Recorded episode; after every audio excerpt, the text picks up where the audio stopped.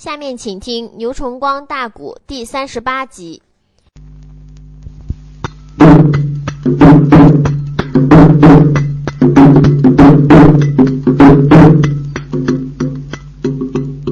悬崖内下来了少侠杨志宗，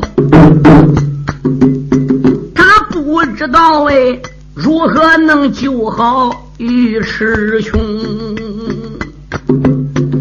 这是内后北风半雾开了个口，喊一声：“娃儿，你不知。”要听清，你只有把两骑真气先来练好啊，才能把他体内的剧毒逼干净啊！少侠说，两骑的真气我来练得多长时间？这个能练成啊？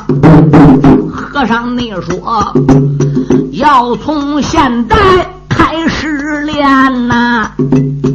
这个对付是和尚，我保你能成功。尉迟兄吞了毒药也不要紧，三天过后才能死成。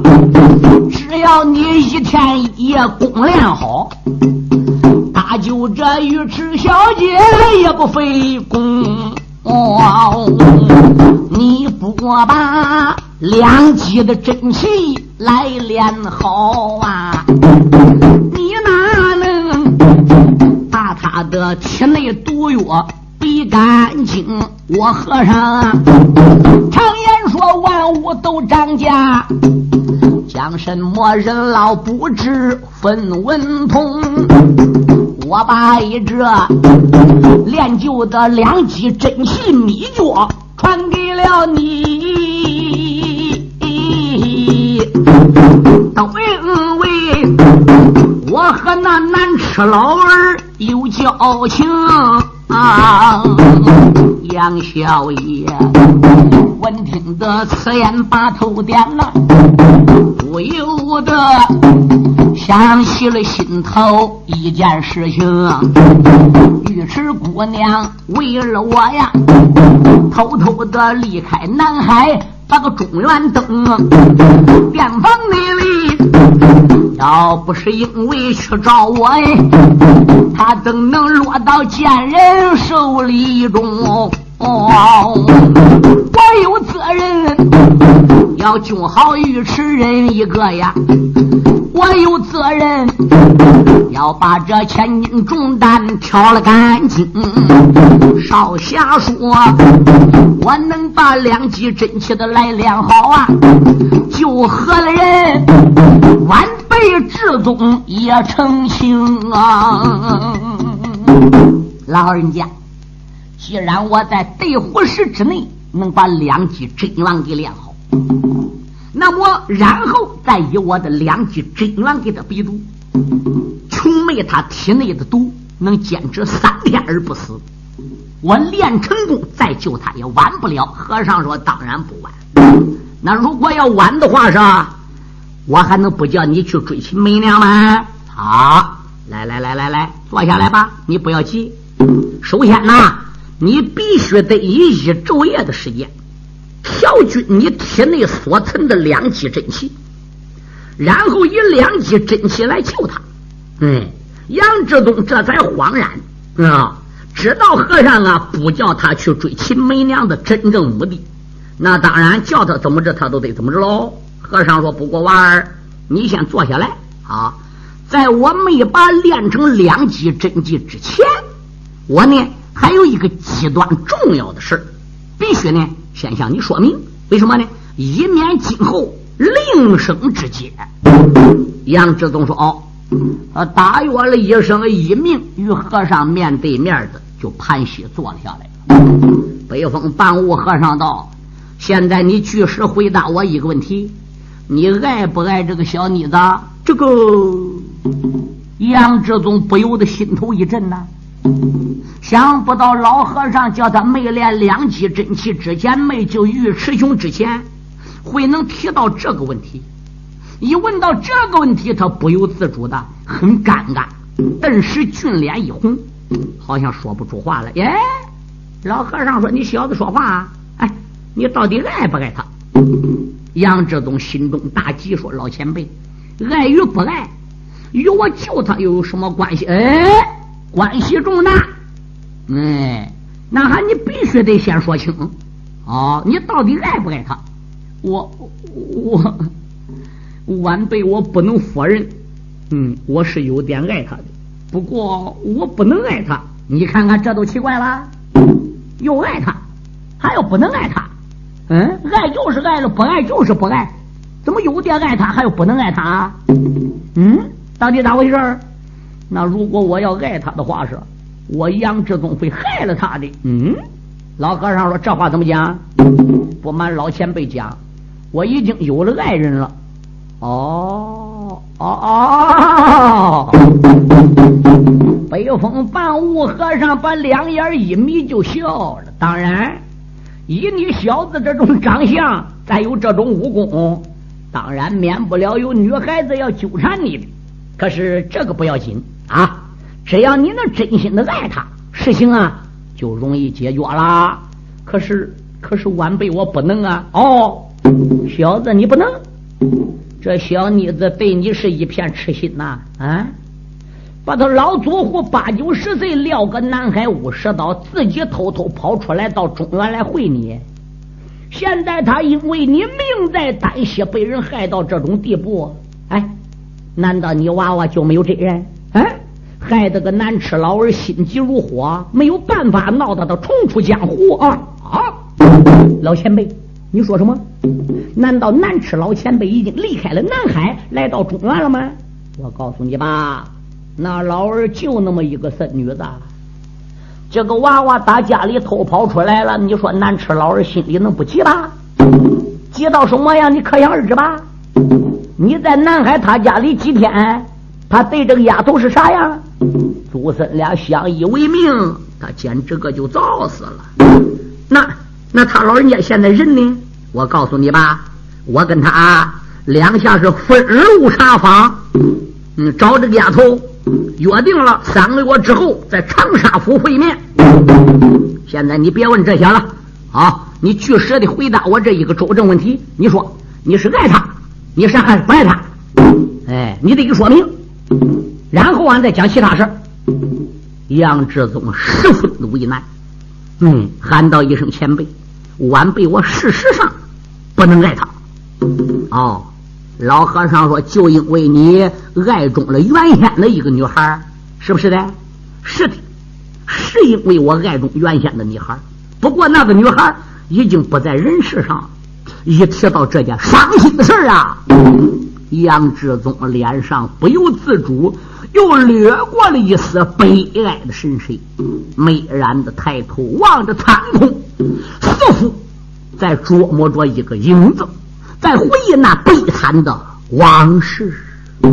杨志宗十八岁，他是第一次爱上一个人上官桥，而这个人又离他而远去，永远的离开他，同时也带走了杨志宗的全部感情。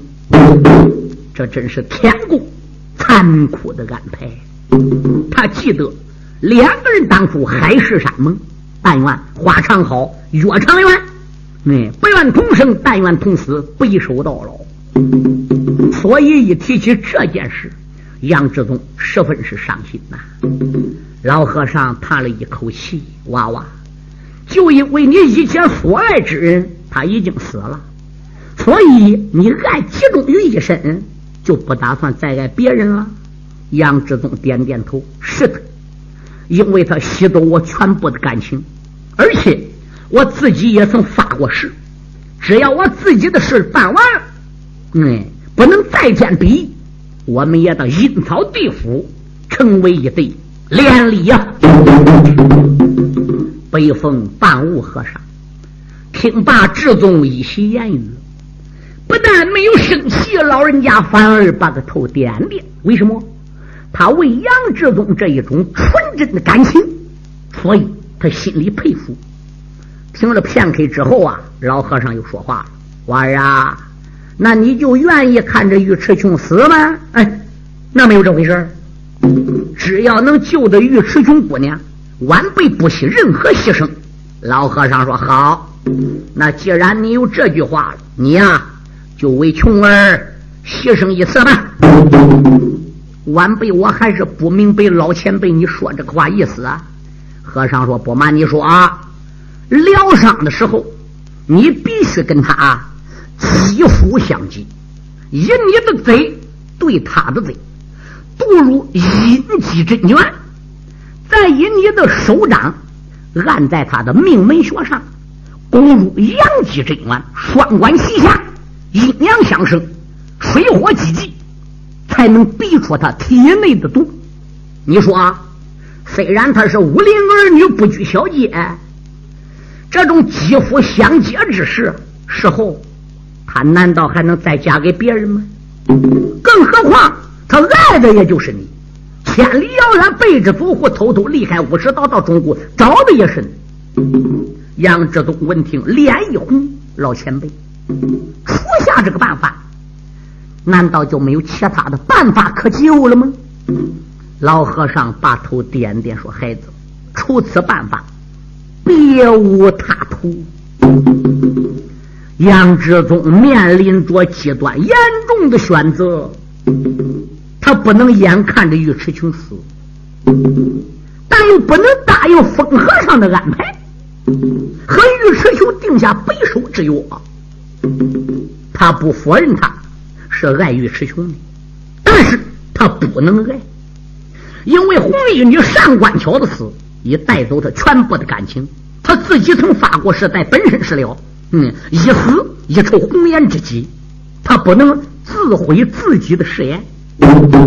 这种爱情价值还是很高的，还是很纯真。如果他贸然的答应了风和尚的话，很明显的是一户悲剧。为什么？因为他失了了自己也是他那么一死，尉迟琼就得守寡。但目前来说很矛盾。他又不能亲眼看着尉迟兄死，他到底如何该怎么办呢？嗯，千思万想之后，他决定，我不如暂时的答应下来。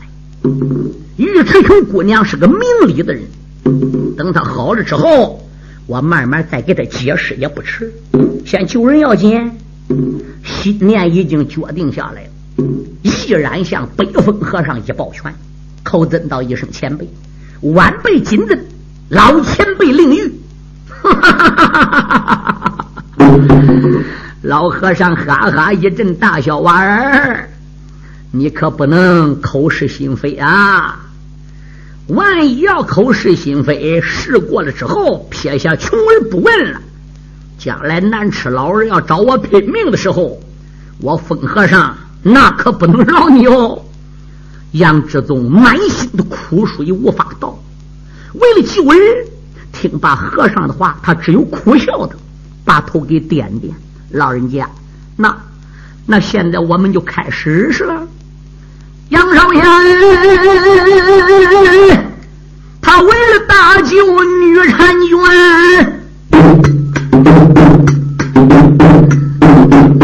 也得在和尚面前。承认姻缘啊！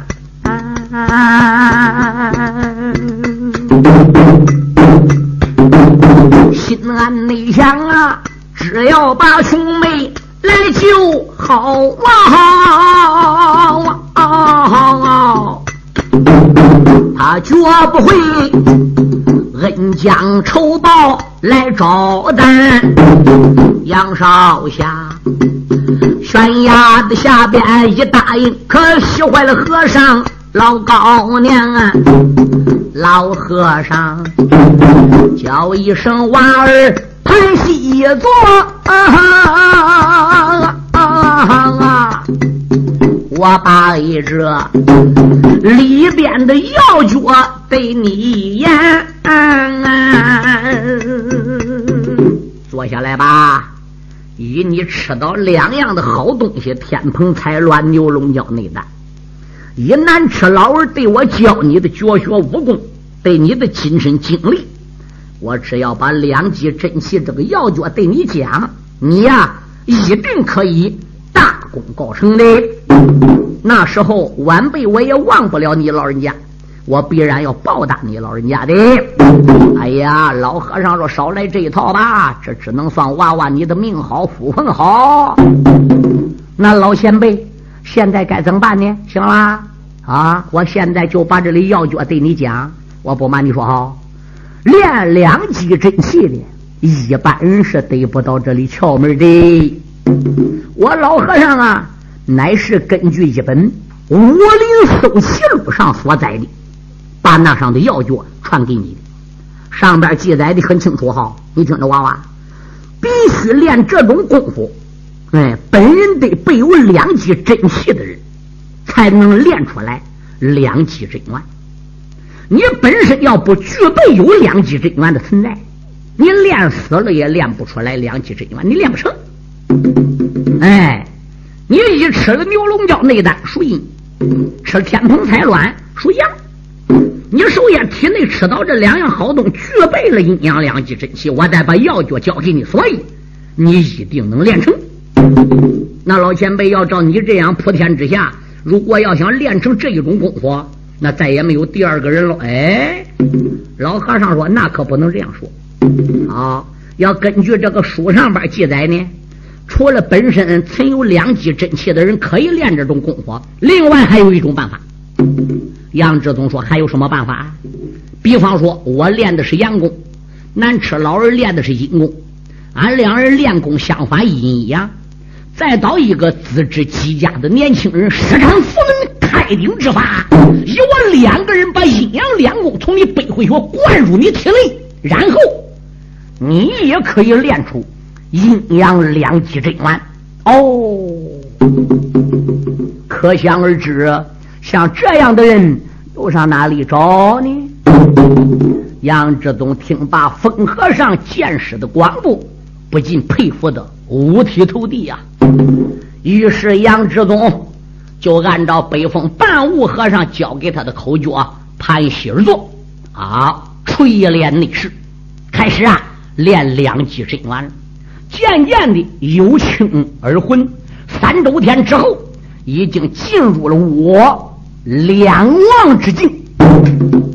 时间呢，就在不知不觉中的消失，日落。日出也又过去了，要练到了中午时分了。杨志宗的周身包裹着一层红白相间的雾气之中，这红白相间的雾气，正是两极真元要练成功的特征。他的额头上就是脑袋上，黄豆般大小的汗珠簌簌的滚落啊。这个时候正是练功的最紧要关头。如果要有人干扰的话，是甚至你搁他身上拍一巴掌，点一手指头，我天妈妈，前功尽弃，还得走火入魔。北风半悟和尚是过来的人，虽然功力已达到通玄的境界，可是他为了保护杨志东，给杨志东做护法，嗯。东转转，西转转，南转转，北转转，总之他不离杨志宗的身前身后，身左身右，老人家也不敢存一丝大意呀。他游走四周，防止有外来人干涉。那么姑娘尉迟琼呢，一直是痴呆呆的，神志不全，软瘫瘫的躺在地上，一动也不动。对于眼前这些事啊，一老一少为他做出这些啊。他是一点也不懂，他没有什么反应啊。北风半悟和尚不住的点头，看看杨志宗是惊叹不已，自言自语的都说：“天降奇才，果然不同凡响。此子练成两级真元之后，如虎添翼，放眼江湖，恐怕无有敌手喽。此子虽然杀孽过重。”但是由我看来是宅心仁厚，量来今后啊，也不至于步入歧途啊，否则后果是不堪设想啊！就在此刻，一声尖锐刺耳的鬼笑之声破空传来，使这山林荒岭之中增添了一股阴森森的鬼气。虽然是在晴天白日，那一种凄厉的鬼笑声，仍然令人身上起鸡皮疙瘩。北风淡雾和尚心中不由得愕然一愣，不知来者是敌是友，还是路过此地，还是专门投家寻到此地？老和尚急忙闪身，大脚一点，从悬崖下边就蹦到了悬崖之上，手扎两张瓷器，本周围观看。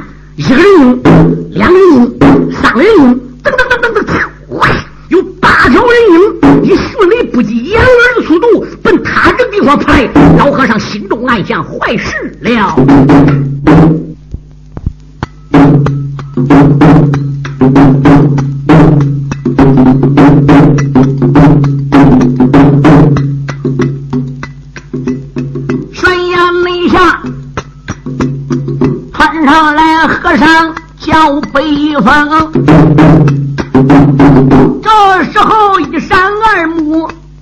瞪双睛，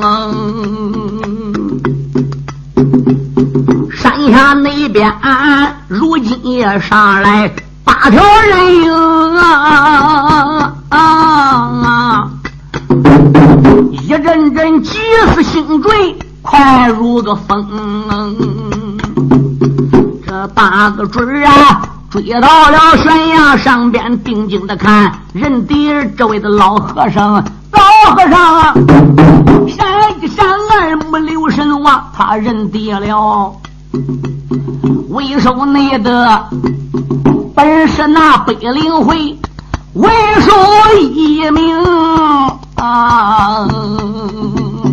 北灵会会长招魂爹秦媚娘带来你了男女弟子人六个呀，原来是十大之坛弟子招风树下被杨志宗给他揍死四个，还落六个了。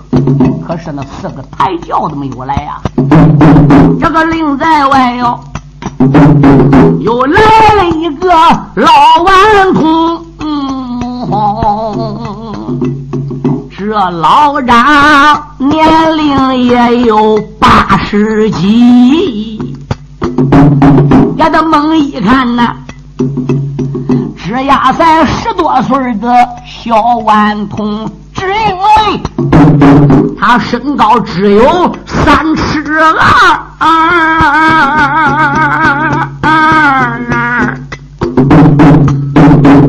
可以没说耶，小手小脚令人惊啊！那个脖子上啊，那阔头起码要有八斗的啊！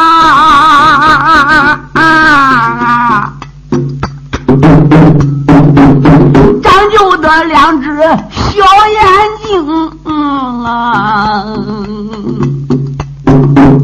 坑沟的鼻子多难看，那个血盆嘴四个大牙在唇外崩，两个小招风耳朵长得丑啊，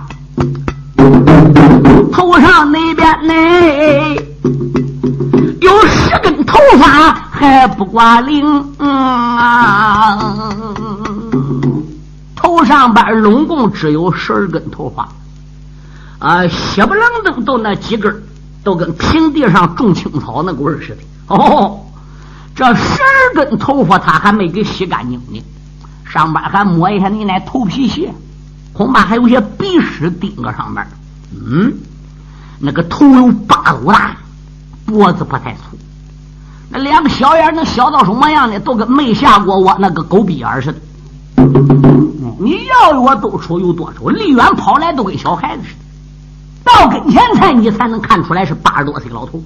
嗯，那只有老和尚北风半悟和尚知道他真实年龄是八十多岁。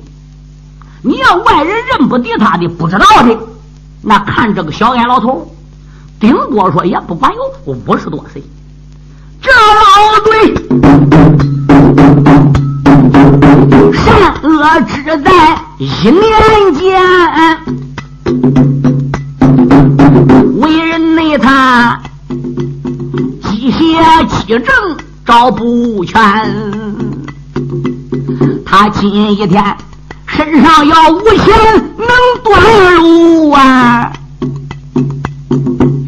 有钱那是。能供天下人吃穿。啊，今天好了，明天坏了；早晨好了，晚上都坏了。今天没有钱能钻路杀人，明天有钱了，你天下人都跟他吃，他也不疼房钱。是机械机正一个怪家，老匹夫。文豪叫天下第一丑哦，老丑鬼名字就叫翁不丹。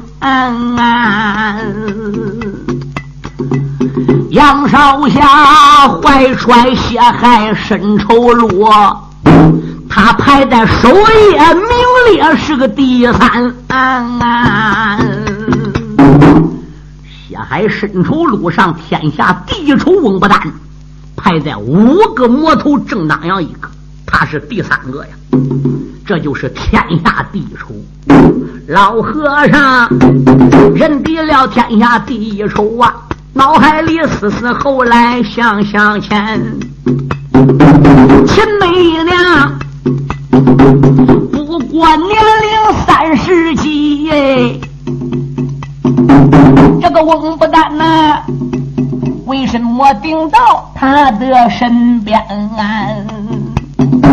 翁老儿今天追到了此，要闹不好啊，我与匹夫把眼翻。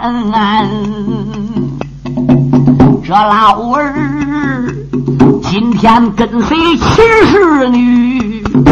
杨少侠，他生死二字照不全，只因为天下一筹本领好啊，黑道那种少取一只头一元。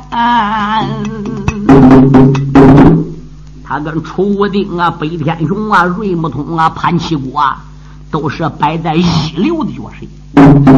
论他的本领跟老和尚相比，比老和尚也不管仅仅仅仅只差半筹。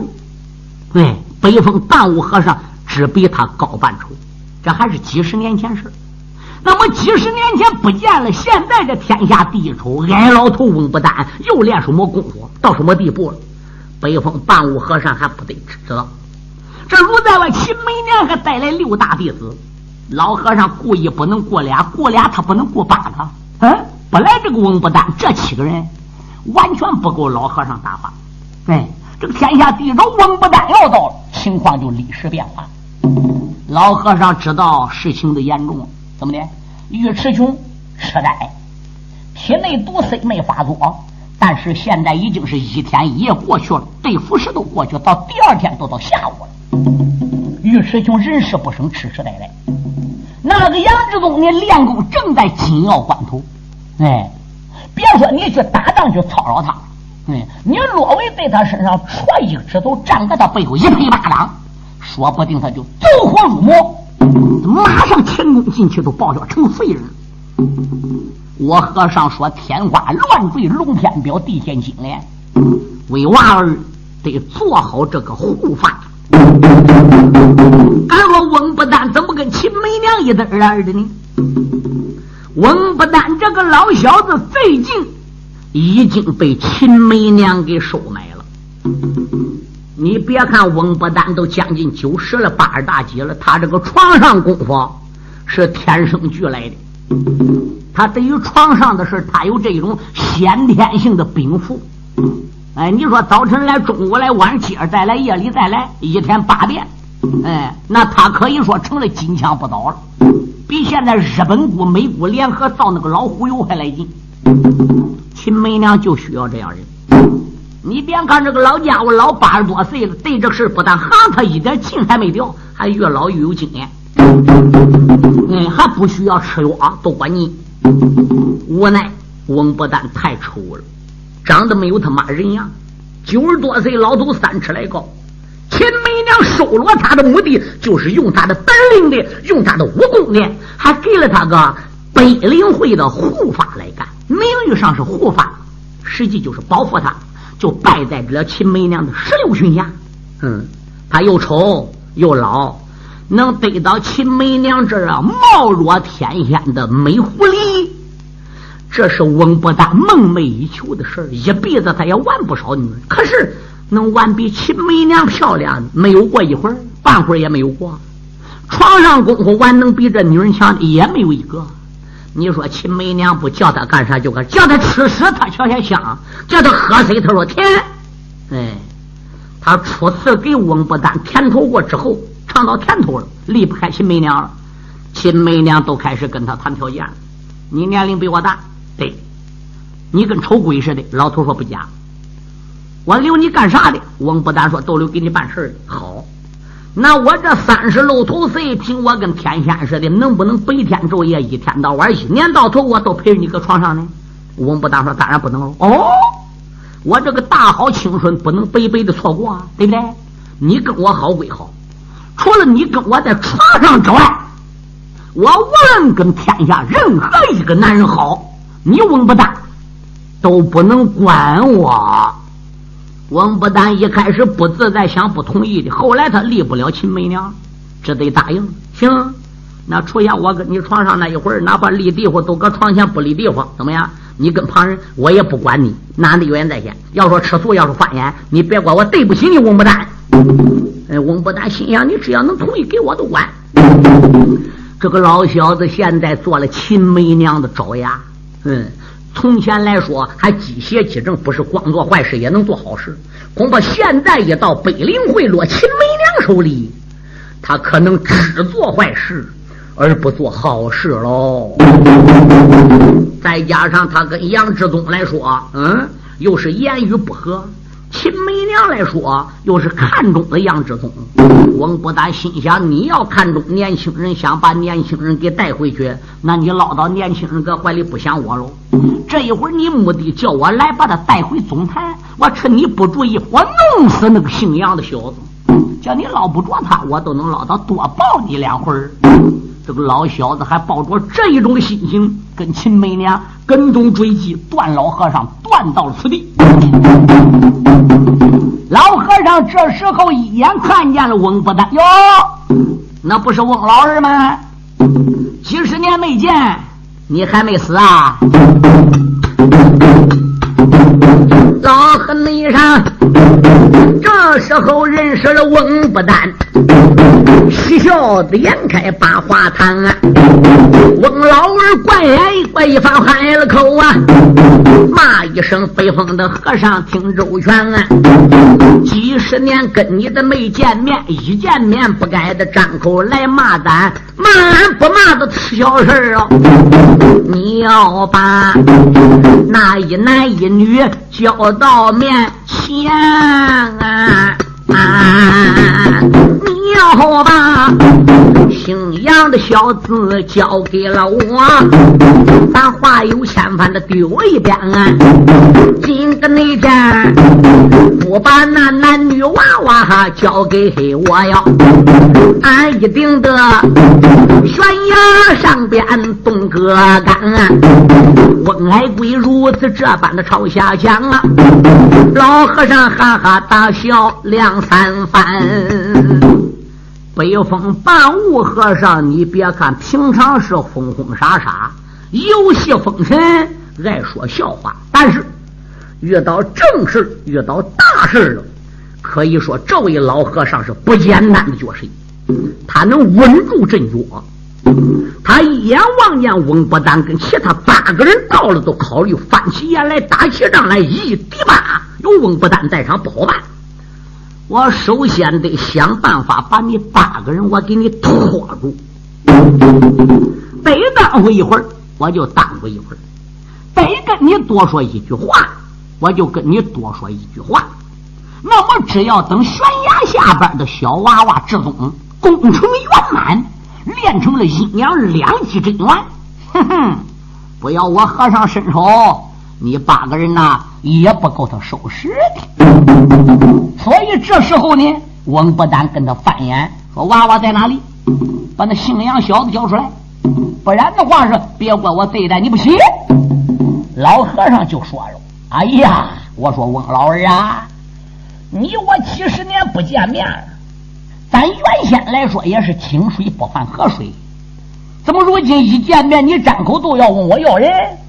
什么娃娃？什么俩小？什么姓杨的？我老和尚不知道啊。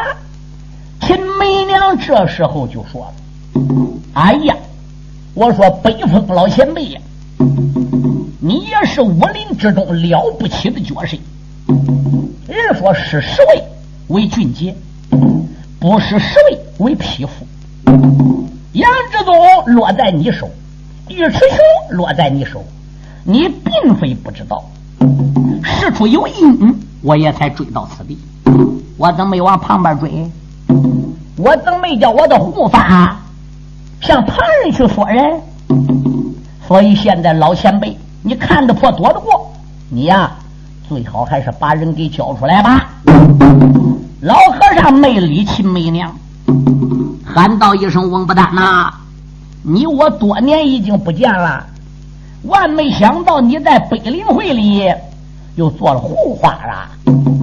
老贼脸一红，老和尚可没说他做护法，说他做护花了。法是法，花是花，说护法是法律的法啊，保护北啊北陵会的。说护花鲜花的话。这话里就带讽刺性的了，哦，没好说，你跟这骚狐狸子弄一对去了。天下第一丑啊，不理他这一套。和尚叫不叫人？和尚说什么人我不知道。秦会长，好，这和尚由我来对付。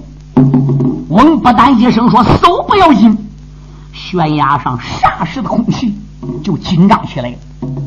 嗯，实际根本不要搜。嗯，人都搁悬崖下，只要他这几个人奔着往悬崖上一跳，那么杨志就就在这下边搁。甚至说要能捞到到悬崖边口，把头一伸往下一看，就能望见了。书友们，这还用我搜吗？这是陛下的杨志宗功夫练到什么样了？老和尚也不知道。实际呢，笼罩在杨志宗周身的红白的两股气体。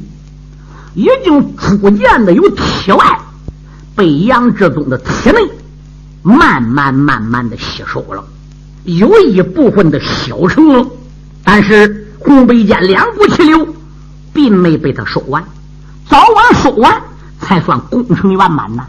秦媚娘一愣神之后，手一挥，同六大弟子六条人影纷纷就向这峭壁下边走去。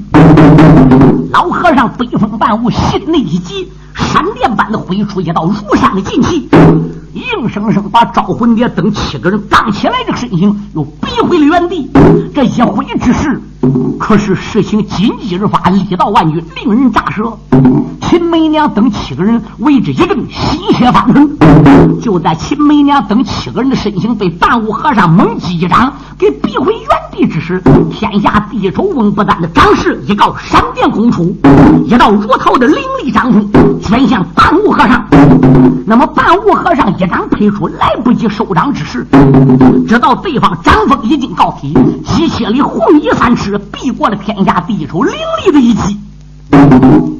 天下第一手把个贼一咧，呵呵一阵大笑。哟喂，几十年不见和尚啊！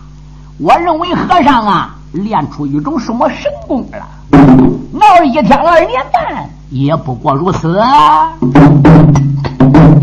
这个翁不丹说出话来。是讽刺，老和尚脑海里边暗寻思，我总得压压心头的火呀，拖住那他不能来把悬崖离。这几个准啊，男女老少要跳下去，那娃儿十有的八九命归西。哎，尉迟兄啊，真正是落入北岭会。我哪有脸面去见南池？老和尚句句都说心里的话呀。翁不但内用手后一指翻眼皮，翁不但用手一指，我把你该死的秃驴，说你是让还是不让？你是教人还是不教？实际北风半悟和尚修为极高，涵养也深，当下并不在意对方来嘲笑他，说他武功呢不怎么样，他并没把这个事情放在心里，他主要考虑到杨志宗练功的情况。嗯，如果真正让天下第一丑和秦梅娘这七八个人跳下去，那这一段事情将会成终生的憾事。那万一穷儿再要落到对方敌人之手，怎么得了的？招魂蝶秦媚娘对于半悟和尚刚才的一掌，心存忌惮，几次蠢蠢欲动想跳下去，可是被半悟和尚刚才那一招给吓的，都没敢往下跳，也只有全身戒备。再看个情况，翁不丹这时就说了：“，你们收你的。”老和尚交给我了，一个嗖字出口，四条人影一合身从悬崖上边就要往下跳。北风半悟和尚心中暗想：多年没有杀人，杀恶人也是善念。牙关一咬，眉头紧皱。北风和尚这就要杀人。